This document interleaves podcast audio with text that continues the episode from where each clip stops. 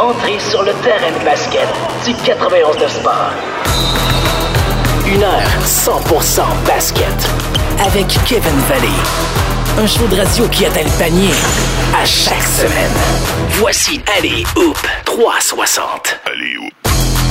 Allez, Oups 360 sur les ondes du 91 de Sport. Merci beaucoup de vous joindre à nous pour ce rendez-vous 100% basketball sur les ondes radiophoniques montréalaises. Aujourd'hui, émission spéciale, pas d'entrevue, pas de chronique, simplement euh, un gros show avec Charles Dubébret. À l'approche du match des étoiles, on va faire nos sélections. Donc une équipe, euh, une équipe par conférence, donc de 12 joueurs. Ça va être extrêmement intéressant. On fait l'exercice tout au long de l'émission. Il est au bout du fil. Comment ça va, Charles? Ça va très bien toi-même? Oui, très, très bien aussi. Euh, dur exercice, hein, quand même. Oui, oui, c'est pas facile. Ben, déjà, je pense qu'il faut euh, mettre ce, tout ce, ce truc-là en contexte quand on, on choisit les, les, effectifs du match des étoiles. Ouais. Euh, parce qu'on on sait comment ça se passe un peu, puis ça va être encore le cas avec ce qu'on fait aujourd'hui, c'est que ça se retrouve euh, public, les gens écoutent ça, ils, ils ont leur opinion qui peuvent être la même, qui peuvent différer, mais on voit souvent que quand quelqu'un lance ses prédictions par rapport à l'effectif du match des étoiles, tu as tout le temps le hein, t'as oublié un tel, ou t'as pas mis lui, ou t'as pas mis, etc. Puis ça se comprend, mais en même temps, c'est dur de faire l'exercice des, des, des, des joueurs qui vont au match des étoiles. Faut pas oublier une chose, il y en a 24. Il y en a 12 par conférence. 24, c'est pas beaucoup. Quand tu prends le temps d'étudier ce que les joueurs font dans la NBA cette année, tu peux facilement en venir à une vingtaine de candidats par conférence qui mériteraient qui à tout le moins mérite une forte considération, euh, qui joue à un niveau qu'on pourrait dire il joue à un niveau de joueur étoile. Euh, mais après, il y en a juste 24 qui vont être choisis. Donc, il y en a certainement, euh, je vais y aller large, une quinzaine dans la Ligue, 15-16 dans la Ligue, qui pourraient dire, ben, je pensais que je jouais à un niveau de match d'étoile. Puis là, je parle pas des joueurs comme Malik Beasley de, de Minnesota qui dit, je pense que je joue comme un All-Star, nanana. Bon, lui, lui est clairement sur... Euh, sur autre chose, là.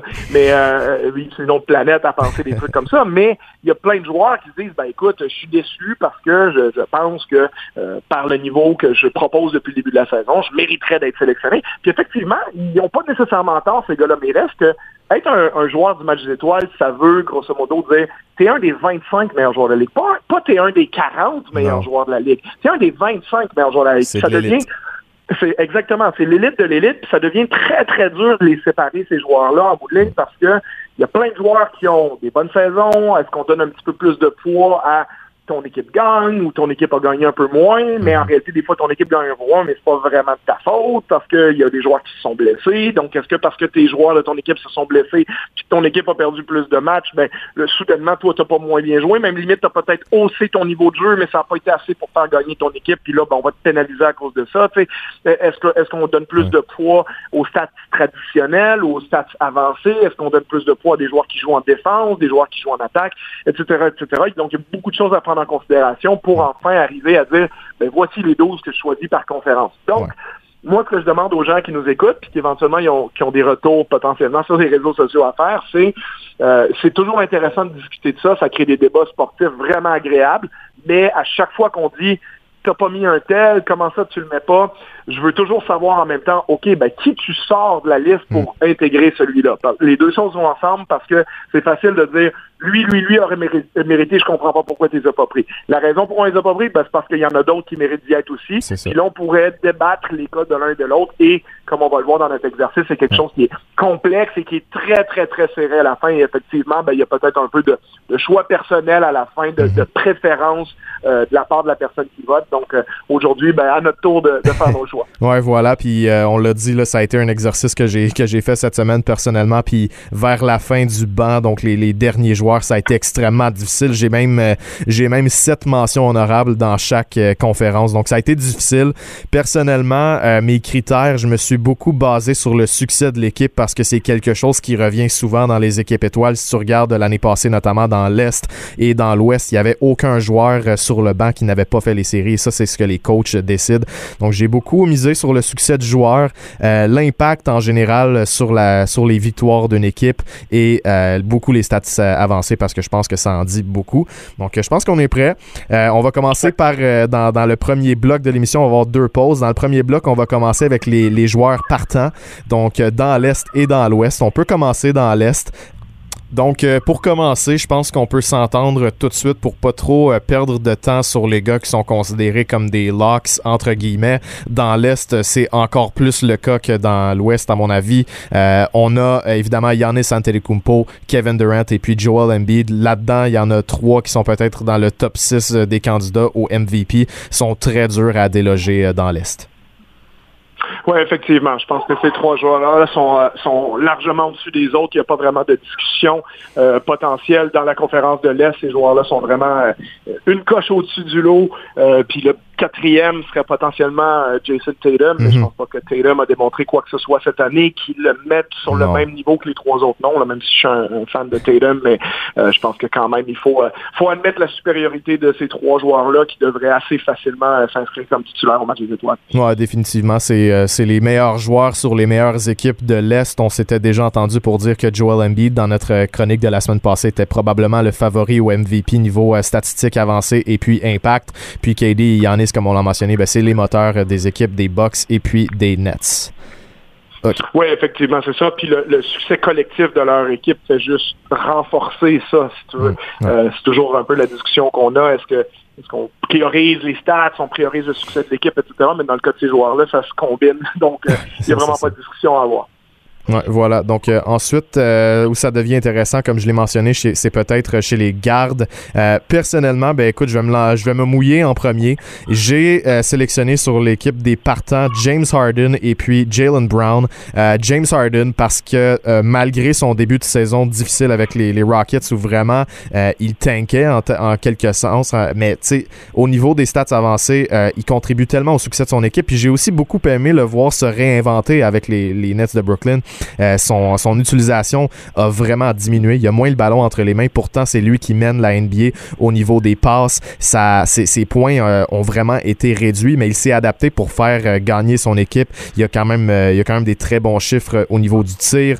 Il, a, il apporte beaucoup à son équipe en termes de, de, de win shares et tout ça. Et puis, quand il est sur le terrain, les Nets sont considérablement meilleurs offensivement. Donc, James Harden est mon premier choix. Et le deuxième, Jalen Brown, tout simplement en raison de son amélioration cette année. Un gars qui pourrait, euh, qui pourrait très bien se retrouver sur l'équipe des partants. Encore une fois, dans le cas de Jalen Brown, je pense que c'est beaucoup le fait qu'il est bon dans les deux sens du terrain. C'est un, c'est un gars qui, autant offensivement et défensivement, a un gros impact, a contribué au succès des Celtics quand Jason Tatum était absent.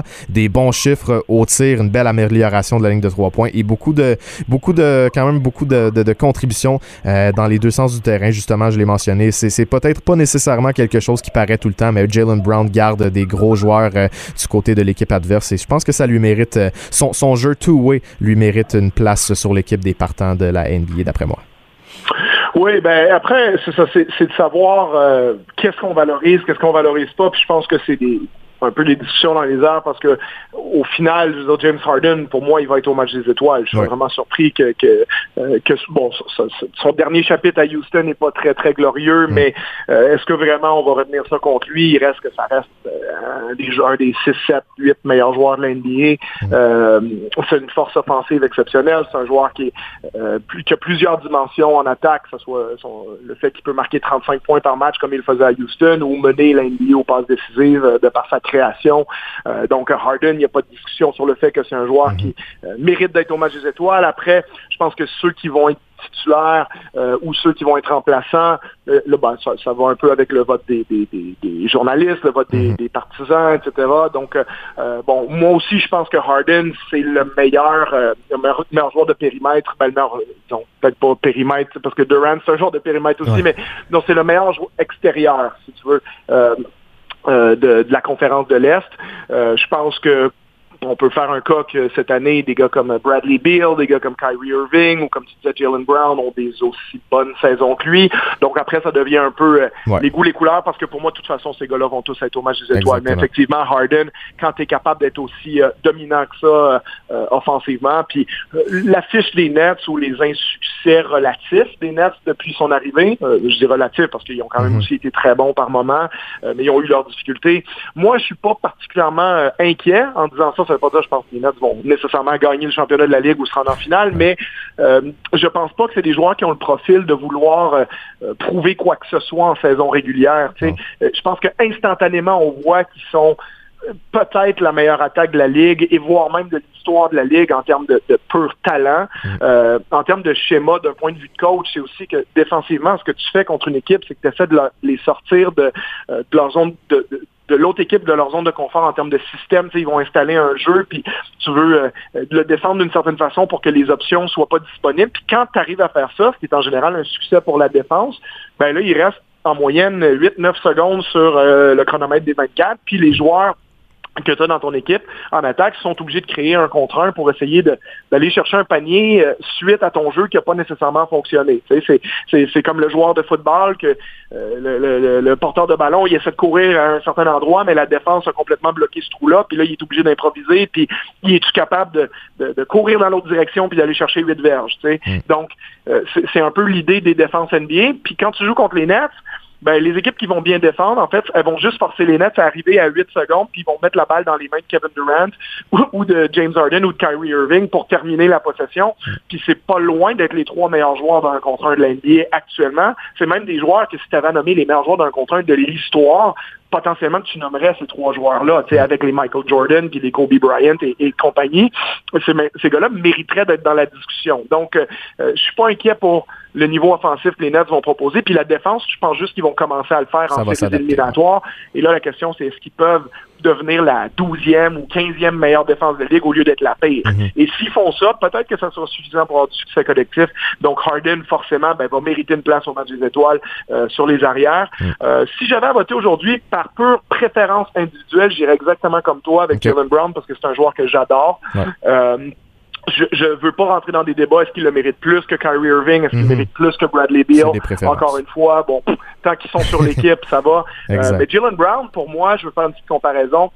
S'il y a des gens qui ont le temps, allez regarder le début de sa carrière statistiquement année par année, euh, considérant que physiquement et en, termes de style, c'est des joueurs qui se ressemblent un peu. Comparez ça aux premières années de la, carrière de Kawhi Leonard, euh, c'est extrêmement similaire. Euh, et je les compare les deux parce que c'est pas des joueurs qui ont un talent naturel offensif aussi fluide, si je peux utiliser ce mot-là, que que Kyrie Irving, que Kevin Durant, des joueurs comme ça, que le, le talent leur sort par les oreilles. Tu sais, c'est des joueurs, tu vois, quand ils font des, choses offensivement, tu sens que c'est travaillé. C'est un peu moins naturel, mais c'est drôlement efficace. C'est des joueurs qui lancent bien de la ligne à trois points, qui lancent à mi-distance, qui ont, qui ont un corps assez similaire. Euh, Kawhi est un petit peu plus grand, mais très fort physiquement. Brown est plus athlétique que Kawhi. Kawhi est plus fort physiquement que Brown. Euh, les deux défendent très, très bien. Bon, Leonard un peu mieux que Brown, mais quand même. Mais c'est des joueurs qui ont une évolution très similaire. Et à l'époque, il y avait une rumeur d'échange de Kawhi Leonard à Boston quand il voulait partir de Sacramento. Et Boston n'a pas voulu donner Jalen Brown. Et je me rappelle qu'un des journalistes que j'estime le plus à Clos avait dit what if Jalen Brown is Kawhi Leonard? c'est vrai si dans quelques années, parce que Brown est repêché cinq ans plus tard, mais avec cinq ans de décalage, ces deux gars ont des courbes de carrière qui se ressemblent beaucoup. Mhm. Donc, euh, moi, j'adore Jalen Brown, j'adore tout ce qu'il apporte sur le terrain, et je pense qu'il mériterait d'être titulaire au match des étoiles, même mhm. si je pense pas que ça va arriver. Euh, mais je le mettrais simplement par euh, préférence personnelle. Bon, on s'en va dans l'Ouest, puis on va y aller plus rapidement parce qu'on veut se laisser du temps quand même pour le banc. Je pense qu'on peut s'entendre dès maintenant sans argumenter que LeBron James, Kawhi Leonard et puis Nikola Jokic sont les trois joueurs à la position d'avant? Oui, indiscutablement. Ben, déjà, James et Jokic sont deux des trois principaux candidats pour le MVP en ce moment. Euh, James, j'ai envie de dire, on n'a même pas besoin d'en parler. Jokic, euh, saison exceptionnelle lui aussi. Euh, puis Kawhi Leonard, pour moi, son, son, statut quand même, comme je disais, c'est un des, trois meilleurs joueurs de la Ligue, à mon avis. C'est un de ceux qui ont prouvé des deux côtés du terrain. Regarde, tu, peux mettre une équipe sur mes épaules, je vais l'amener jusqu'au championnat. Il l'avait fait avec Toronto ici. Donc, il y a des joueurs que je pense que ils peuvent rentrer dans cette discussion-là, qui pourraient éventuellement le faire. Ça ne veut pas dire qu'il y en a juste trois dans la ligue qui peuvent. Mais ceux qui l'ont déjà prouvé, ces gars-là ils ont la, exactement, c'est ça. Ils ont, eux, le fardeau de la preuve, ils s'en sont, sont, déjà acquittés. Donc, euh, donc Leonard mérite d'être là, à mon avis, puis ça te fait quand même une ligne d'avant assez redoutable. Des deux, côtés, deux côtés d'ailleurs, hein, parce que. Oui, ben les deux côtés, c'est vraiment ça qui a été facile, parce que chez les guards, ça n'a pas été évident. sais Harden et Brown, on s'est entendu là, dessus mais il y en a plusieurs euh, qui vont être dans nos réservistes et peut-être même coupés qui ne seront pas. Dans l'Ouest, euh, je sais pas pour toi, je vais encore me mouiller en premier, et je, je pense pas que je vais avoir le même choix que toi si, si, je me fie à des discussions qu'on a eues par le passé. Mais finalement, j'ai tranché, puis en raison du succès de l'équipe, j'ai mis Damien Lillard et puis Steph Curry, qui ont non seulement mené leur équipe vers plus de succès malgré des, circonstances qui sont tout autant difficiles. Les Blazers ont perdu McCollum, l'équipe de Steph a vraiment eu de la misère à, partir cette saison. Donc j'exclus Doncic des partants. Encore une fois, c'est pas parce qu'ils méritent pas, c'est des préférences personnelles, c'est en raison des critères que j'ai mis. Dame et Steph qui produisent autant offensivement, 29 et 30 points par match, 5.6 passes, 7 passes. C'est des gars qui ont un énorme impact sur leur équipe, c'est eux qui sont les, meneurs. Et même s'ils n'ont pas nécessairement une énorme fiche, beaucoup plus que les, euh, que les Mavericks, ben Doncic a quand même une, saison en, en des attentes au niveau du tir. Donc j'ai mis Damien Lillard et puis Steph Curry. Oui, je pense qu'encore une fois, c'est ben, de toute façon, c'est deux de ces trois-là, hein, parce qu'il y a pas, à mon avis, il n'y a pas d'autres joueurs qui méritent d'être dans cette discussion-là, à tout le moins d'être aussi haut. Euh, moi, j'irais plus ben, Steph Curry, je suis d'accord avec toi. Euh, je pense qu'il faut le récompenser pour son début de saison absolument euh, fabuleux avec les, Warriors. Damien Lillard, pour moi, il est égal à lui-même, c'est-à-dire un joueur exceptionnel, encore une fois, quand tu regardes ses, statistiques de A à Z, il est à 29 points, 7 passes décisives de moyenne, 38% 3 points avec plus de 10 tentatives. Donc, c'est euh, peut-être le joueur, le meneur de jeu le plus dangereux à 3 points, à l'exception de Steph Curry. il peut vraiment traverser la ligne du milieu, puis euh, s'arrêter, puis lancer, puis il y a une certaine chance que ça va aller dedans. Donc, euh, moi, je mettrais Doncic devant Lillard simplement parce que je pense que les, insuccès des Mavericks ne lui sont pas dus par à lui. Euh, déjà le début de saison, ben, il fait sans Kristaps Porzingis. Euh, après, ça donne un petit peu le ton malheureusement à leur saison de cette façon-là. Ils ont été très affectés par le, euh, le coronavirus aussi. Donc c'est une équipe qui n'a pas réussi à prendre son rythme. C'est sûr que Doncic a été euh, un peu en dessous des attentes, comme tu disais, au niveau du tir euh, très très tôt dans la saison. Euh, ça se replace un petit peu depuis ce, moment-là, mais écoute, c'est un gars qui vient tout juste d'avoir 21 ans. Et puis, c'est comme si on, disait, ben écoute, je, fais un petit raccourci là, mais c'est un peu comme si on disait, ben tu sais, il est à 29 points, 9 à 6, 9 rebonds de moyenne, c'est un peu décevant, fait que je ne mettrai pas titulaire au match des étoiles, tu sais. C'est ça qu'on est en, train enfin de dire, puis ça, c'est des fois, c'est là qu'on se rend compte presque du, ridicule de ça, parce que c'est un peu ce qu'on reproche à LeBron James depuis des années, c'est que moi je pense que LeBron James, pourquoi il gagne pas euh, plus de MVP qu'il en gagne, puis pourquoi il y, a, il y a autant de gens qui, qui essayent un peu de discréditer ce qu'il fait, c'est que LeBron James, il a rendu ça complètement banal pour lui de faire des matchs de 28 points, 10 rebonds, puis 8 passes décisives ou, vice-versa. Mais tu sais, euh, il y a des joueurs que ils feraient cette ligne de stats-là, puis on serait en train vraiment de crier au génie. Chose qu'on faisait en 2000, 5 peut-être pour LeBron James, puis après ça, quand ça fait 1000 matchs comme ça que tu fais, euh, ben, là, on commence à, dire que c'est tout à fait normal, puis on, on baille en voyant ta ligne de stats, puis on trouve ça normal. Puis pour que pour qu'on s'exclame devant la ligne de stats de LeBron James, il faut qu'il fasse 38 points, 14 rebonds, puis 12 passes. Puis là, on commence à dire qu'il y a peut-être eu un bon match. Euh, puis je trouve que Luka Doncic, il commence à être dans cette catégorie-là un petit peu à 21 ans, euh, parce que c'est ce que tout le monde va dire sur lui en ce moment. C'est bon, euh, Dallas est à 13 victoires, 14 défaites. Bon, ils viennent de gagner 4 matchs de suite quand même, 5, matchs sur 6 aussi. Donc, comme je dis, ça sera place un peu de leur côté. Puis encore une fois, ben, la, raison pour le Doncic, personne met énormément de l'avant ce qu'il fait cette année, c'est parce qu'au début de l'année, tout le monde le favorisait pour MVP parce qu'on trouvait que c'était vers lui que euh, l'histoire, la narration allait se diriger. Finalement, euh, ça se dirige peut-être un peu plus vers Embiid, Jokic et, et LeBron mais quand tu regardes ça, tu dis, ben là, Doncic, qu'est-ce que je lui reproche, en fait, de, de, de, shooter 32% à 3 points? C'est pas, pas très bon, je suis d'accord, mais c'est pas la fin du monde non plus. Il est quand même à 50 54% sur ses tirs à 2 points. Il shoot plus de 8 lancers francs par match. Il est à presque, tu sais, il est à 9,4 passes, 8,7 rebonds. Donc, à, peu de choses près, son match moyen, c'est 30 points, 10 passes, 10 rebonds. Puis on dit que ouais, c'est pas assez bon pour qu'on te considère. Fait que moi, je mets Doncic. Euh, trouve que Doncic, il y a quelque chose aussi. Euh, si, Lillard, c'est un tueur absolu, là, c'est vraiment un joueur fantastique, mais il reste que Doncic, il est quoi, 6 pieds 7, 230 livres. Si j'avais à, à jouer des matchs avec ma vie en jeu. Euh, je pense que peut-être je trouve qu'il y a plus d'impact sur l'ensemble du match, même si, comme je dis, pour prendre le dernier tir à la fin du match, Lillard, c'est un, un, tueur absolu. Donc, euh, c'est vraiment les goûts, les couleurs, encore une fois. Euh, mais moi, je suis allé avec Doncic. Bon, voilà ce qui complète notre premier bloc, l'Est et l'Ouest. On vous le rappelle, Charles et moi, on a les mêmes choix dans l'Est avec James Harden, Jalen Brown, Giannis Antetokounmpo, Kevin Durant et Joel Embiid. Et dans l'Ouest, c'est sensiblement la même chose. J'ai Steph Curry et Damian Lillard, LeBron James Kawhi et Jokic, tandis que Charles insère Luka Doncic à la place de Damian Lillard. On fait une pause et on retourne avec, on retourne pardon avec euh, l'est, mais les, les réservistes de l'est, il y aura sept choix à faire. Allez, La référence basket à Montréal avec Kevin Valley. Un show de radio qui atteint le panier à chaque semaine. Allez, Hoop. 360. On est de retour de pause à Alley-Oop 360 avec Charles Dubébret. On effectue nos sélections pour euh, le match des étoiles de la NBA. Avant la pause, on a fait les partants dans l'Est et dans l'Ouest. On est rendu aux réservistes dans l'association de l'Est. Ça a été encore une fois un exercice extrêmement difficile, encore plus que pour euh, les joueurs partants. Je sais que tu l'as fait différemment de moi, mais quand même, vers la fin de notre liste, ça va commencer à être extrêmement difficile. Donc, euh, je vais te laisser, je vais te laisser commencer, euh, on vous laisse dire dans le fond euh, quels sont nos euh, quels sont nos gars qui sont un peu des locks, donc les gars qui vont définitivement être là, et ensuite on va pouvoir se concentrer sur ceux qui sont peut-être un peu plus débattables. Ouais, moi je dirais que j'en ai quatre là, qui sont des joueurs, des certitudes. On va essayer de, franciser notre sport le, plus possible. euh, chose que nos les collègues de football, je trouve, font très très bien là, quand je les écoute. donc disons qu'on va transformer le mot lock en certitude donc pour moi, euh, j'en ai quatre euh, dans la conférence de l'Est que je pense qu'ils ne méritent même pas de discussion. Euh, Kyrie Irving, les Nets, je sais qu'il y a peut-être des gens qui vont dire Ouais, mais il est parti pendant un certain nombre de matchs.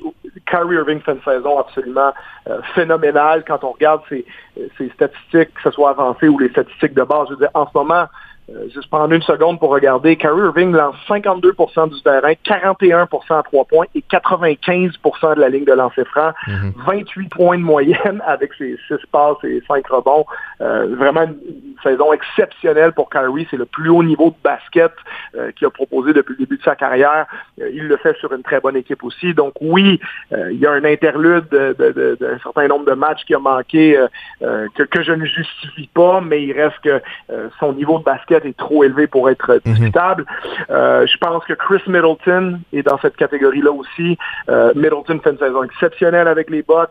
Euh, en ce moment, ben, les Bucks, en plus, ils, tranquillement sont peut-être la meilleure équipe de la NBA. Je veux pas enlever ce titre-là de, des Lakers qui sont les champions en titre ou du Jazz qui est clairement l'équipe qui joue au plus haut niveau en ce moment. Mais tranquillement, personne parle des Bucks et c'est l'équipe qui a le meilleur différentiel entre attaque et défense donc une équipe qui euh, dont on parle moins euh, étant donné leur succès des dernières années en saison régulière, mais euh, à travers ça, on oublie que Middleton, lui aussi, est, en, a le rythme en ce moment pour faire le fameux 50-40-90, 50% du terrain, 40. Au jour d'aujourd'hui, 51 au lancer 45% à trois points. Et les lancers de Middleton, c'est pas tous des lancers faciles. Il y a beaucoup de lancers qui se créent, qui sont très contestés à trois points. Il lance 45% à trois points. Et bon, il n'y a pas le 90 aujourd'hui, il est à 89,9 lancé franc.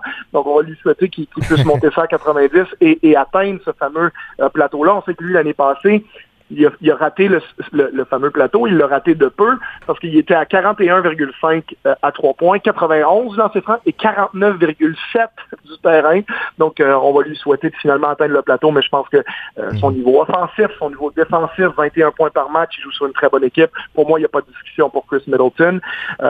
ensuite, j'aurais Jason Tatum, bien entendu. Mais écoute, Tatum, pour moi, si j'ai à créer un lancer en fin de match, à part les joueurs des Mets, c'est potentiellement dans la conférence de l'Est à, lui que je donnerais le ballon. Mhm. Euh, c'est une force offensive euh, énorme. Les Celtics ont bon, des, une saison en dents je dirais. Ils ont eu des très bons moments. Ça va un petit peu moins bien maintenant.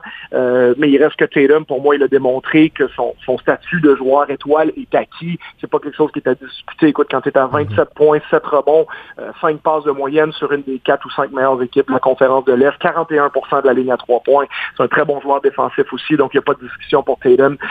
et mon dernier joueur certitude dans l'Est, Bradley Beal. Oh. Euh, ben, Bradley Beal était à 33 points de moyenne depuis le début de la saison. Euh, même c'est fort possible, je pense, qu'il soit titulaire au match des étoiles. Euh, au niveau du vote des fans, si je ne me trompe pas en ce moment, dans la conférence de l'Est. Il s'enligne pour le faire. il est premier. ça pourrait être confirmé ou infirmé par les, journalistes et les joueurs qui votent après, mais je pense que Beal, il faut pas non plus complètement enlever ce qui fait par le fait que les Wizards n'ont pas une très bonne mm. équipe. Je pense que si tu regardes le reste de leur alignement partant en ce moment, je veux dire, c'est dur d'imaginer, et, Westbrook fait pas une bonne saison. À part Russell Westbrook, Thomas Bryant est blessé pour la saison. Euh, tu as des joueurs comme Rui Hachimura qui se retrouve dans le 5 de départ. Des fois, c'est euh, Troy Brown. Je veux dire, c'est pas une équipe qui, a ce qu'il faut pour avoir beaucoup de succès. Est-ce que c'est la mhm. faute de Bradley Bill?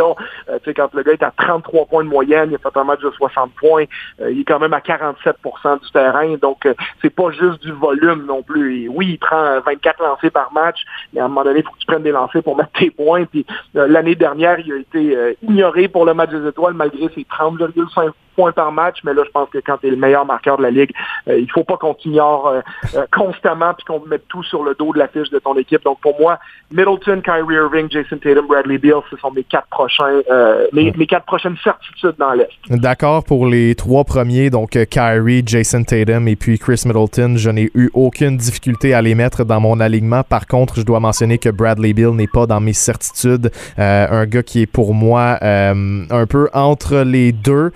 Pourquoi? Parce que quand tu, euh, quand tu plonges un peu puis que tu vas voir, euh, tu vas voir les statistiques de Bradley Beal et que tu compares la saison dernière à celle de cette année, même si sa production de points a augmenté d'environ deux points euh, au niveau des statistiques avancées puis de son impact sur son équipe et au niveau du tir, il y a sensiblement une saison similaire à celle de l'année dernière. Les Wizards étaient meilleurs. Les Wizards étaient dans la bulle de Orlando. On avait, on avait une équipe qui n'était pas nécessairement tant meilleure que cette année, même s'il y a quelques quelques blessures, quelques, quelques, quelques joueurs euh, clés qui manquent à l'appel. Mais non, moi, je n'ai pas Bradley Beal dans mes certitudes.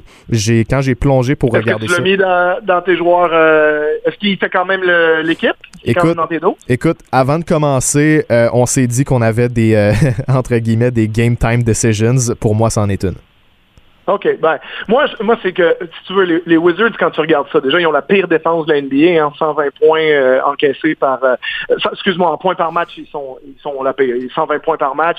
Euh, en termes de, de, de cote défensive, ils sont avant-derniers. Bref, ils sont catastrophiques de ce côté-là du terrain. mais offensivement, ils sont pas très bons non plus. Hein, ils sont 22e attaque de la Ligue. ben écoute, il faut s'attendre à ça. Quand tu as 6 victoires, 17 défaites, là, tu ne seras pas au sommet des classements offensifs et défensifs. Mais je veux dire, c'est une équipe qui est à par 100 possessions, 109 points marqués, 116 points encaissés. Donc, il est à moins 7. Bradley Beal, si tu regardes ses cotes à lui, c'est 114, 117. Ça veut dire que l'équipe, euh, je dirais, est meilleure avec lui sur le terrain que pas sur le terrain. Mhm. Donc, quelqu'un pourrait dire, ben oui, c'est normal, les meilleurs joueurs de leur équipe. Oui, mais en même temps, il affronte les meilleurs joueurs de l'autre équipe et c'est pas le cas de toutes les stars dans la, dans la NBA. C'est même pas le cas de tous les joueurs qui vont faire le match des étoiles. Mhm. euh, donc, ça, faut le préciser. Donc, oui, je suis d'accord avec toi que sa saison est un peu comparable à celle de l'année dernière. Il a, il a été ignoré. Il a été ignoré, mais est-ce que est-ce qu'il a été ignoré pour les bonnes raisons? Ça, c'est un autre débat, parce qu'il y a beaucoup de gens qui ont crié au scandale qu'un joueur comme lui, qui était à plus de 30 points de moyenne, soit ignoré. Donc, euh, moi, je pense qu'il n'aurait pas nécessairement dû être ignoré l'année dernière. puis, je pense aussi qu'il va avoir un côté, on veut rétablir ça. Puis, le fait qu'il soit aussi numéro un des votes euh, au niveau des arrières, ben, je pense qu'il n'y a même pas vraiment de discussion sur le fait qu'il va finir la sur l'équipe. Il, va, la faire, mais comme on, comme on a mentionné au début, c'était plus une question de, une, plus une question personnellement, en tout cas, de mon choix personnel. Puis, euh, je regarde beaucoup le succès des équipes, puis je sais que c'est pas nécessairement totalement la faute de Bradley Bill. Il y a beaucoup, beaucoup de circonstances, mais euh, reste qu'il y a des gars qui ont des saisons fantastiques et qui sont aussi la première option de leur équipe, qui euh, mènent leur club euh, pas mal, pas mal mieux au niveau de la fiche des victoires et des défaites, puis match après match. Donc non, c'est pas la faute de Bradley Bill, mais c'est une, c'est une décision du jour même pour moi. OK. Bon, on va continuer sur les, quatre derniers spots dans l'Est maintenant. J'ai hâte de voir là-dessus. Bon, fait que disons qu'on commence, on, a dit pour les, les locks, euh, sur les, certitudes pardon, sur lesquelles on est d'accord, on a Kyrie, Chris Middleton et Jason Tatum.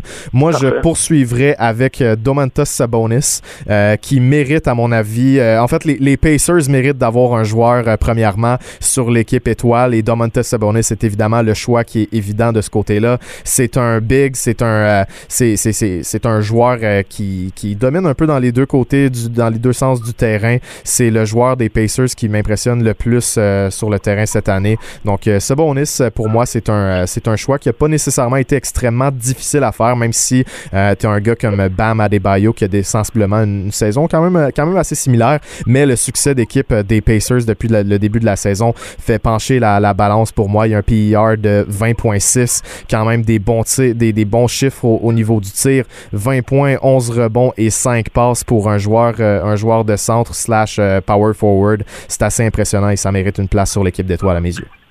Moi, je l'ai mis aussi. Finalement, il a, fait mon équipe, mais je pense qu'il est, très discutable, par, mhm. pas par le fait qu'il n'y a pas une bonne saison, parce qu'il y en a une, mais euh, parce qu'il y a des joueurs qui... Si c'était simplement au niveau de la performance individuelle, euh, je pense que Sabonis, il ne fait pas l'équipe. Je pense que ce qui fait que Sabonis, pour moi, moi, je l'ai mis comme douzième. Euh, la raison pourquoi je l'ai mis, c'est entre autres, comme disait, le, succès des Pacers depuis le début de la saison. Bon, après, je, remets ça en perspective. Le succès des Pacers en ce moment, c'est 13 victoires, 13 défaites. T'es dans, dans, ils sont cinquième de la conférence de l'Est, mais je veux dire, dans la conférence de l'Est, euh, la, quatrième équipe, je veux dire, une équipe qui aurait l'avantage du terrain si les séries commencent aujourd'hui, c'est les Celtics qui sont à 13-12. Les, les Celtics au jour d'aujourd'hui, ne feraient pas les séries s'ils étaient dans l'Ouest. Hein. Et ils ont l'avantage du terrain dans l'Est. Dans l'Ouest, les, les, les, Warriors, excuse-moi, qui sont huitièmes, les Mavericks sont neuvièmes, les Warriors sont huitièmes à 14-12. C'est-à-dire que les, Celtics qui sont quatrièmes seraient neuvièmes dans l'Ouest. Donc, il y a des joueurs qu'on n'enverra pas au match des étoiles dans l'Ouest en disant leur équipe n'est pas en playoff, mais ils ont la même fiche à peu près que les Pacers. Donc, le, le, succès collectif des Pacers, comme je te dis, j'ai mis Sabonis sur mon équipe. Je trouve qu'il fait une belle saison aussi, mais en même temps, de, de le mettre lui plutôt que, par exemple, sur Yann Miami euh, ou de dire qu'il y avait un Debayo. Je pense qu'Adebayo a une meilleure saison si tu prends tout en ligne de compte que mhm. Sabonis.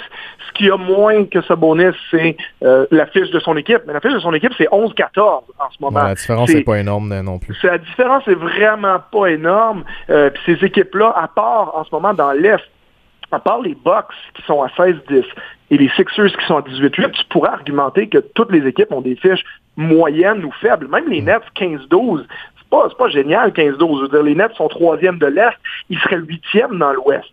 Il serait la dernière équipe en série si ça commençait aujourd'hui. Là, je parle pas du tournoi play-in, bien entendu. Je rentre pas trop dans, le détail, mais, mais c'est pour ça que, à un moment donné, j'ai vu beaucoup d'analystes euh, qui parlaient justement des choix de Marie Il y en a beaucoup qui ne mettent pas Sabonis. Donc, pour mm. moi, Sabonis, il fait partie des, joueurs qui sont vraiment en discussion. Je, je, trouve le mettre comme certitude. Bon, euh, non, c'est pas une certitude, c'était plus le, prochain sur ma liste dont je le parlais. C'était pas, c'était pas, pas nécessairement en ordre. C'était pas en ordre.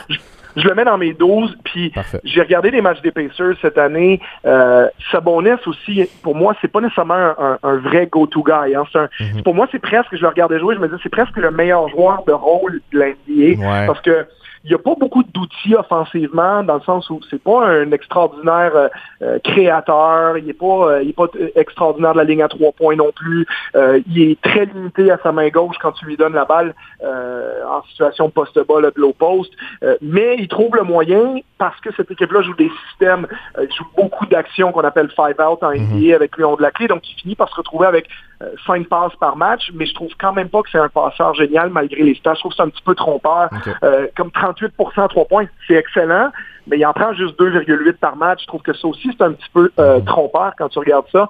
Euh, puis le joueur autour de qui ça tourne plus, à mon avis, à Indiana, c'est Malcolm Brogdon. Mm-hmm. C'est lui le meilleur marqueur de l'équipe, c'est lui qui prend le plus de lancers, euh, c'est lui qui est numéro un, bon, pratiquement égalité avec TJ McConnell, mais c'est le meilleur créateur, le meilleur scoreur, le joueur qui a le plus de volume à Indiana, c'est Malcolm Brogdon. Et je pense que beaucoup de, de gens argumenteraient le meilleur joueur des Pacers, c'est Malcolm Brogdon, c'est mm. pas Domantas Sabonis.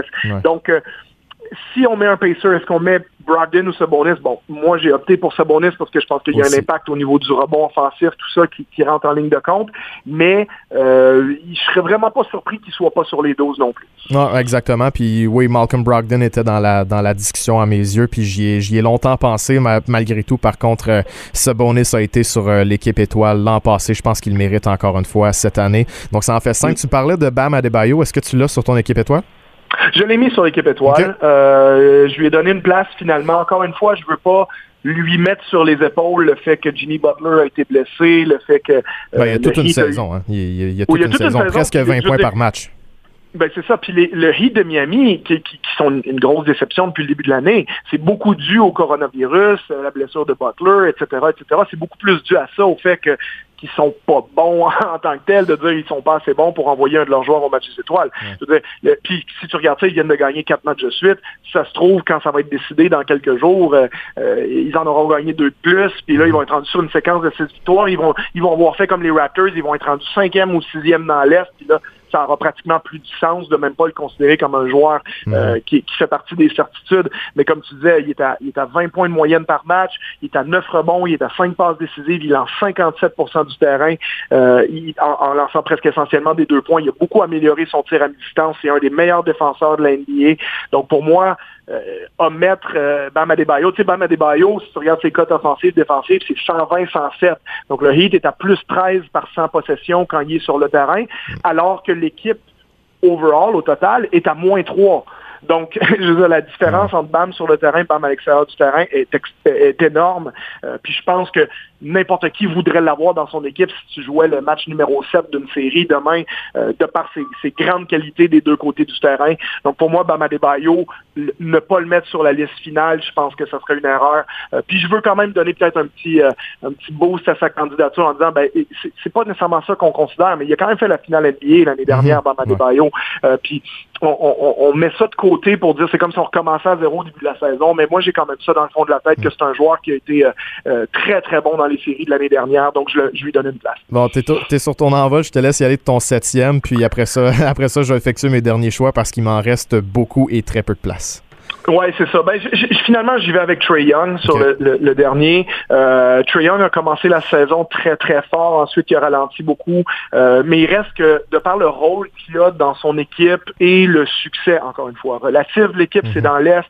Je veux dire, les Hawks, euh, bon, ça, va un peu moins bien en ce moment, mais ils ont réussi à se maintenir, puis ils ont aussi affronté des équipes assez bonnes. Si on regarde le, le Simple Rating System des équipes dans l'Est, c'est-à-dire c'est une espèce de formule mathématique qui considère les, les performance de ton équipe combinée à la force de ton calendrier.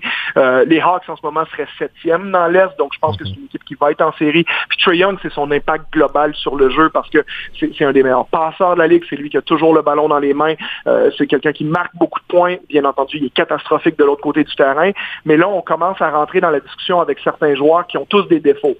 Hein, donc euh, moi Trae Young, disons, je vais lui donner cette place-là parce que je pense que c'est vraiment une, énorme force offensive, mhm. tant en création euh, qu'en termes de marquer des points. Donc, disons que je vais lui donner le, le, petit boost final pour dire qu'il fait l'équipe, même si euh, je suis conscient qu'en mettant lui, euh, je vais laisser de côté un certain nombre de joueurs mhm. qui, comme je disais au début de l'émission, mériteraient potentiellement d'être au match des étoiles. Mais au final, je pense que Trey Young, c'est celui qui, coche le plus de cases pour moi. Non, c'était le prochain sur ma liste. Donc, ça a fait en sorte que je suis rendu à 5. Tu as quand même bien expliqué pourquoi. Puis aussi, Trey Young a eu un début de saison plus difficile, mais c'est en train de se replacer. Je pense qu'à la, fin de la saison, si on avait la, discussion, ce serait pas un débat avec les autres joueurs. Euh, maintenant, écoute, ça fait en sorte qu'il me reste deux places et quatre joueurs, à mon, ami, à, mon avis, pardon, qui méritent vraiment d'être sur une équipe étoile. Bradley Beal, Ben Simmons, Zach Levine et Bam Adebayo. Euh, Beal, comme je l'ai mentionné tantôt, j'avais un peu plus de difficultés parce qu'il a été ignoré l'an passé. Son équipe a vraiment une mauvaise saison et euh, il avait été ignoré justement l'an passé malgré ses chiffres. Euh, Zach Levine, je pense vraiment qu'il a eu, une, saison fantastique. Puis il aide les Bulls à gagner quand même, même si défensivement, c'est l'un des pires joueurs de la NBA statistiquement. C'est ce qui me freine un peu plus dans son cas. Mais euh, au niveau du euh, effective field goal percentage, il est à 61.1. True shooting, 65.2. Il apporte beaucoup de victoires statistiques aux, aux, Bulls de Chicago. Et évidemment, si on parle du test de l'œil, quand tu regardes un match des Bulls de Chicago, ben Zach Levine est en train de devenir une, force offensive vraiment euh, supérieure. Ensuite, Bam Adebayo, tu aussi très bien expliqué. Je pense qu'il est un peu dans la même catégorie que, de, que Domantas Sabonis à ce niveau-là. Et il, euh, le début de saison du Heat ne doit pas lui être attribué. Et dans le cas de Ben Simmons, ben, c'est une saison euh, plus difficile pour lui offensivement, mais ça demeure un, un, gars qui distribue le ballon. Ça demeure un, un peu l'un des, des, l'un des, euh, l'un des modules offensifs, en fait, les, les, les, modèles de cette équipe-là offensivement et euh, défensivement, ben, c'est peut-être un des candidats au titre de joueur défensif de l'année. Donc, euh, c'est, c'est, ces quatre-là qui font la liste finalement pour moi. je vais y aller et mettre Bradley Beal sur mon équipe parce que je pense qu'à 33 points, c'est difficile, c'est difficile de l'ignorer. Ben, il est le meilleur marqueur de la ligue aussi symboliquement. Hein. L'année dernière, il était presque à ça, mais il y avait James Harden qui en marquait plus que lui. Mais je trouve ça drôle l'idée d'avoir le match des étoiles d'un sport où le but du jeu c'est de mettre le ballon dans le panier puis celui qui score le plus c'est comme si c'est comme si le meilleur marqueur de la Ligue nationale de hockey allait pour le match des étoiles je, je, veux dire, je comprends qu'on est rendu avec les statistiques avancées etc etc mais à un moment donné le but du jeu c'est quand même de mettre le ballon dans le panier puis de voir qu'il fait le plus dans la ligue c'est Bradley Bill il mérite de faire partie des 24 quand même Oh non, exactement. Donc, euh, Bill, je vais le mettre en raison de sa production offensive puis le fait qu'il devienne star. Puis justement, au niveau du moral, il le mérite aussi. C'est pas une situation facile euh, avec les Wizards de Washington. Puis pour mon dernier, euh, mon dernier, mon dernier échelon, j'hésite vraiment, sincèrement. C'est extrêmement difficile. Simmons a une saison difficile offensivement. C'est dur de le mettre. Mais entre, entre Zach Levine et Bam Adebayo, je dois t'avouer que j'hésite beaucoup. Est-ce que tu considérais Levine? Ben, j'ai considéré, je pense qu'il va faire partie de ceux que les gens vont dire, ah, avec la saison, tu sais, quand tu vas lister ses stats, ça fait drôle de pas le mettre au match des étoiles. Mais à un moment donné, lui, il est vraiment dans la catégorie, OK, si tu mets Zach Levine, t'enlèves qui? Je pense que tu peux faire une aussi bonne argumentation pour celui que tu vas enlever. Donc, euh, s'il y en avait 13 ou 14, oui, je pense qu'il faut mettre Levine. Il y a un gros joueur que tu oublies, par contre, je pense, dans cette liste-là, moi, qui est peut-être mon 13e, euh, qui, fait une meilleure saison qu'un certain nombre de joueurs, peut-être même que j'ai choisi, mais euh, il joue sur une équipe qui a des problèmes un peu partout, c'est Nicolas Vucevic. Euh, Nicolas Vucevic, en ce moment, si tu regardes même le, le PER, hein, le, Player Efficiency euh, Ranking, est à 24,5. Il fait vraiment une saison énorme. Euh, puis si tu regardes l'effectif actuel du Magic d'Orlando avec Jonathan Isaac blessé, Markel Falls blessé, mhm. euh, Aaron Gordon blessé. Je veux dire, ils ont une équipe de G-League à côté de lui sur le terrain. Donc, de lui imputer le fait que le Magic n'a pas une bonne saison, euh, moi, je suis tout à fait prêt à, à prendre l'argumentation que Vucevic mériterait d'être au match des étoiles, indépendamment de ce qui arrive. Il est 13e de la NBA en ce moment en termes de, de, de, de player efficiency uh, uh, rating. Ses stats, 24 points, 12 rebonds, 4 passes décisives. Il lance 43,5 à 3 points sur 6,3 tentatives. Je pense même que c'est extrêmement facile de faire euh, l'argumentation que Vucevic a une mhm. bien meilleure saison que Domantas Sabonis.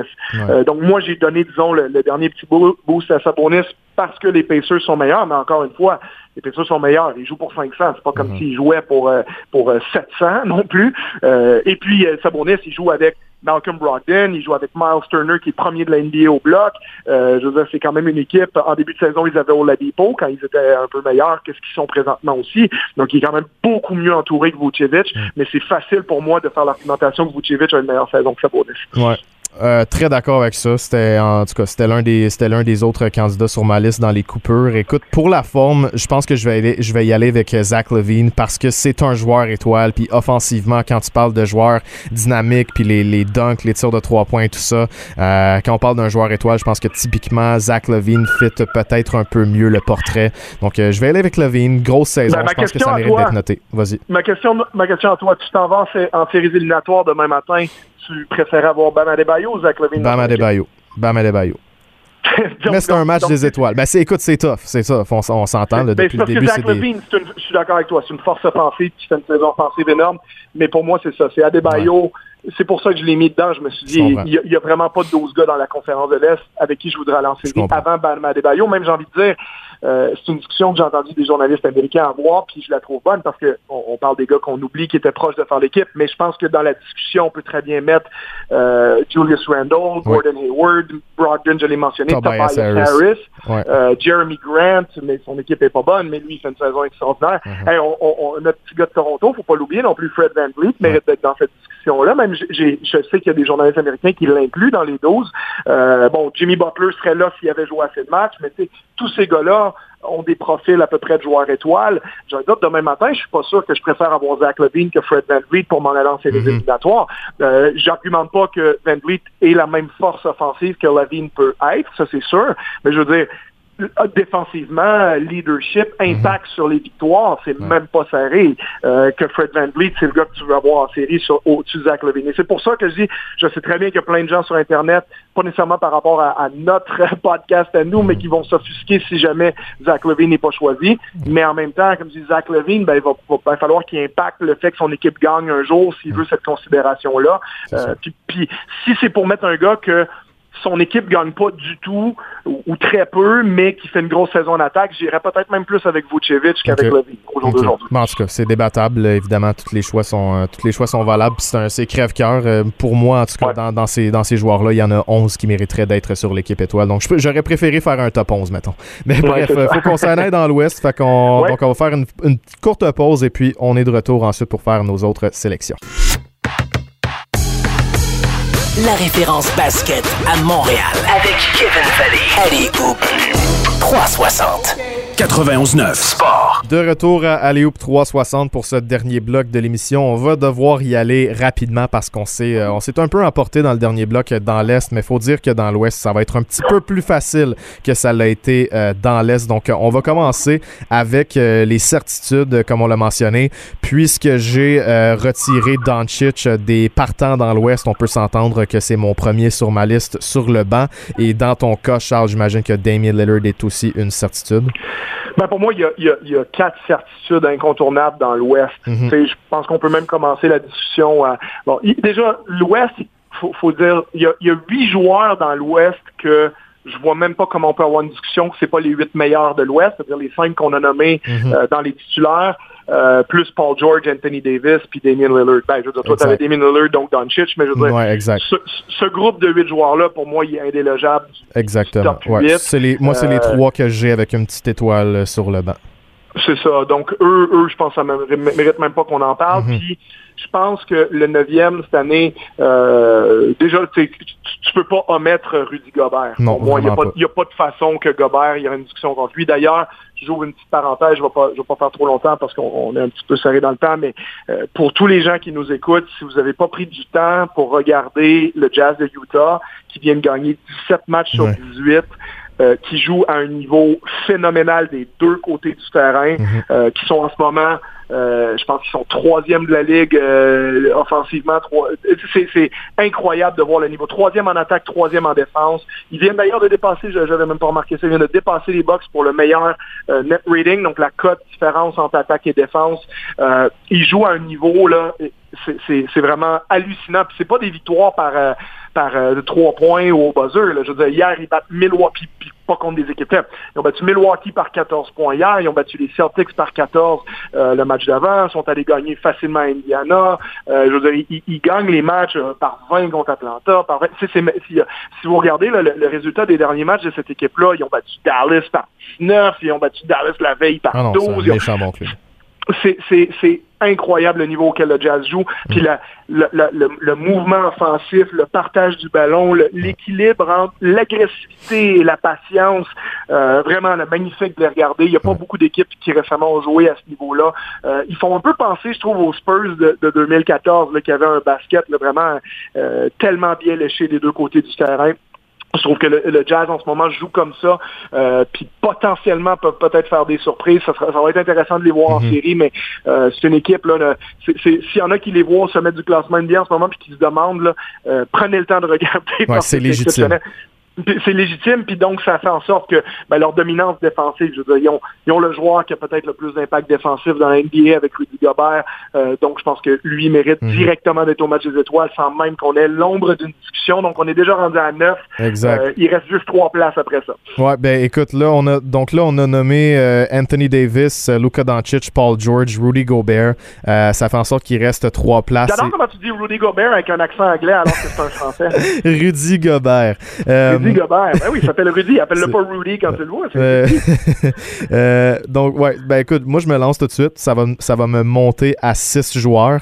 Moi, j'ai trois joueurs du Jazz. J'ai Donovan Mitchell et Mike Conley comme euh, joueurs étoiles cette année. Je pense que Mike Conley, l'un des meilleurs joueurs à n'avoir euh, jamais été euh, une étoile, va mériter une place. Même chose pour Donovan Mitchell. Ça monte à 6. J'ai pas, j'ai pas vraiment de difficulté à faire ce choix-là en raison du succès du Jazz. Puis justement du fait que, tu sais, Mike Conley, c'est, c'est un peu, c'est un peu un gars qui a beaucoup de, il y a beaucoup de choses qui fait qu'ils paraissent pas, peut-être pas nécessairement sur la, la, feuille des statistiques, mais il connaît une grosse saison malgré tout à ce niveau-là. Donc, euh, moi, j'ai Mike Conley puis Donovan Mitchell euh, sur mon équipe.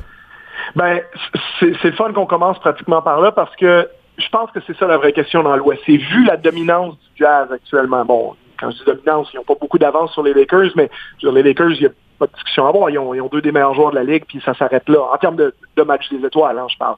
Euh, James et Davis. Bon, maintenant, le Jazz, tu fais quoi de cette équipe-là? Parce que tu peux dire, c'est qui le joueur de qui tu as le plus peur euh, en termes de, de, qualité offensive puis de punch? Ben, il n'y a même pas de discussion, c'est Donovan Mitchell. Uh-huh.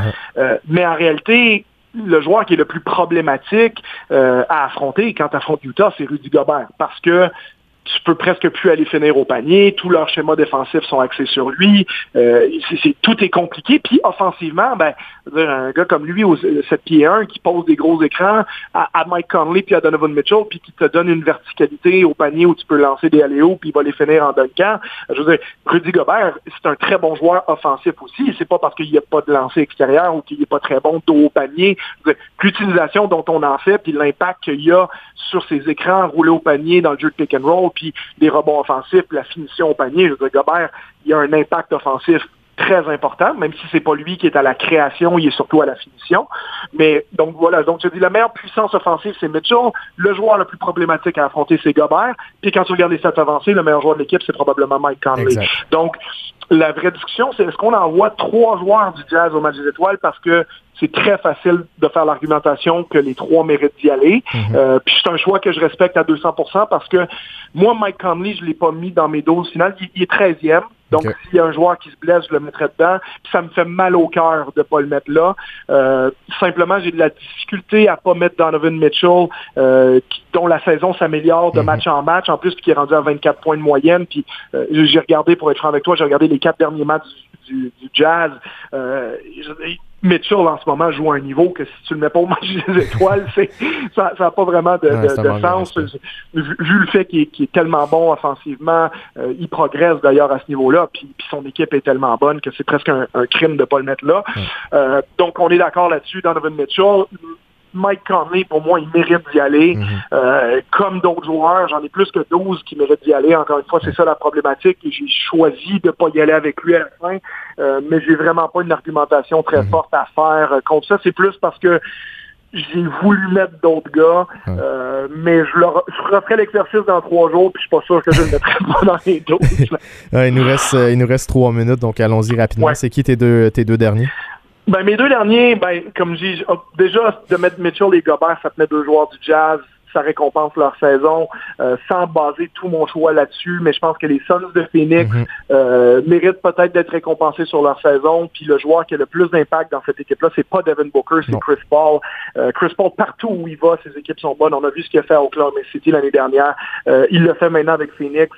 oui, Devin Booker, c'est lui qui est à 23-24 points de moyenne, mais les statistiques avancées de Booker sont intrigantes parce que quand tu regardes les Suns avec Booker sur le terrain, sont moins bons que quand il pas sur le terrain. Puis c'est assez drastique, là. C'est assez drastique. Je regardais ça hier soir, puis j'ai, honnêtement, ça m'a, ça m'a jeté à terre. Euh, quand, quand, il est sur le terrain, la cote offensive est de 104. Euh, il y a presque des négatifs. Il est presque dans le négatif au niveau des, euh, des, des, des, cotes de victoire et tout ça. Donc, non, c'est drastique, vraiment. Ben, quand tu regardes ça, je veux dire, les, les Suns en moyenne par 100 possessions sont à plus 3, c'est-à-dire qu'ils marquent 3 points de plus qu'ils en encaissent. Euh, quand Booker est sur le terrain par 100 possessions, les Suns sont à moins 7. Donc, c'est 10 points pire que la moyenne de son équipe. Et comme dit, la moyenne inclut le temps qu'il est sur le terrain. Donc, ça veut dire que quand il n'est pas là, ils sont au moins, mettons, à plus 4 ou plus 5. Fait que ça veut dire qu'il y a presque, ils deviennent 12 points moins bons par 100 possessions quand il est sur le terrain. Bon, c'est, attention, là, pour les gens qui nous écoutent, ça veut pas dire que Devin Booker, il est pas bon au basket et qu'il devrait pas le faire jouer. C'est pas ça. Mais c'est juste que son impact est pas aussi positif que sa moyenne de points par match le laisserait croire. Alors que, par exemple, Chris Paul, lui, quand il est sur le terrain, l'équipe est à plus 9. Donc, et, et c'est des joueurs qui affrontent les titulaires de l'autre équipe qui ont à peu près le, même rôle en termes d'être les joueurs primaires de cette équipe-là. Donc, euh, Chris Paul a beaucoup plus d'impact sur les victoires des Suns que, que Devin Booker. Euh, d'ailleurs, les, les, Suns, avant la bulle d'Orlando, étaient une équipe très, très moyenne, voire même en dessous de la moyenne dans l'Ouest, euh, avec Devin Booker qui jouait à un niveau exceptionnel. Devin Booker, tu peux faire l'argumentation qu'il joue un peu moins bien cette année. Et soudainement, les Suns sont à 15 victoires, 9 défaites. C'est quoi la raison? Ben, c'est très simple, c'est Chris Paul. Donc, j'ai mis Chris Paul. Là, c'est peut-être lui, en fait, qui vole la place de Mike Conley sur mhm. mon équipe. Euh, l'autre, ben, encore une fois, je ne veux pas lui attribuer le mauvais début de saison de son équipe, mais ça commence à se replacer euh, grandement de leur côté. Euh, ils ont gagné, je pense, 6 euh, de leurs 10 derniers matchs après un début de saison assez difficile. Mais Zion Williamson, je le trouve hmm. difficile à ignorer. quand tu regardes, encore une fois, le fait qu'il est à 24 points, 7 rebonds, il lance 61% du terrain. et puis, on commence vraiment à l'utiliser à toutes les sauces à, Nouvelle-Orléans, dans la création, dans la finition. Il pose des écrans, il prend des écrans. je trouve que quand tu regardes en ce moment, je pense qu'au niveau du, du PER, de, Player Efficiency Rating, je pense qu'il est top 10 de la NBA aussi. Donc, je le trouve dur à ne pas mettre sur une équipe d'étoiles. Euh, peut-être que c'est lui, en fait, qui prend la place de Mike Conley d'une certaine façon. Euh, neuvième, parce que je vais avoir les stats devant moi. Neuvième euh, pour la cote d'efficacité NBA. Donc, Williamson, je le mets là, mais je suis tout à fait prêt à prendre l'argumentation pour Mike Conley et je suis très déçu pour certains joueurs qui font des bonnes saisons, mhm. comme DeMar DeRozan à San Antonio, euh, Christian Wood à Houston, De'Aaron Fox avec les, euh, Kings, euh, Brendan Ingram, Shea Gilgis Alexander, John Morant, voire même Devin Booker si on pousse un peu plus mhm. loin. mais au final, mes choix de, se sont portés sur Donovan Mitchell, Chris Paul, Zion Williamson pour terminer. Mhm. Et Mike Conley, ça me fait mal au cœur de le laisser en dehors de tout ça. Bon, moi, vois-tu, j'avais Chris Paul comme septième choix justement pour récompenser la, la saison des Suns de Phoenix. Donc, euh, pour résumer, euh, Anthony Davis, Rudy Gobert, Donovan Mitchell, Luka Doncic, Paul George, Mike Conley et puis Chris Paul. Et puis, dans mes mentions honorables, j'avais DeMar DeRozan comme premier qui a été coupé parce que c'est une grosse saison puis il rend vraiment les Spurs meilleurs, euh, distribue beaucoup le ballon, s'est rendu une force offensive vraiment. Puis, un gars qui a jamais été bon dans les statistiques avancées, ben, cette année, il l'est. Donc, DeMar DeRozan, vraiment digne de mention. Les autres, ben, il y a De'Aaron Fox, John Morant, Shea Gilgis Alexander, Brendan Ingram et puis Zion Williamson, tous dignes de mention. Ça a été difficile, mais un petit peu moins dans l'Ouest. Donc, euh, c'est ça. C'est ce qui met fin à, l'exercice. Ça a été extrêmement agréable de le faire autant euh, cette semaine avec euh, la recherche qu'en ondes aujourd'hui. Donc, je te remercie, Charles. Puis, c'est sûr qu'on va se refaire d'autres émissions comme ça avec des concepts comme ça. Sans problème, avec grand plaisir. Yes, merci beaucoup, Charles. Donc, euh, c'est ce qui me fait à l'émission. Euh, merci beaucoup d'avoir été là aujourd'hui. Euh, je vous souhaite à nous suivre sur les. Je vous invite à nous suivre, pardon, sur les réseaux sociaux Aléoupe360 et Aléoupe360.com. L'émission sera disponible sur toutes les plateformes de podcast. Et sur ça, je vous souhaite une bonne journée. Restez là, parce qu'au retour de la pause, c'est Charles-Alexis Brisebois dans Passion MLB.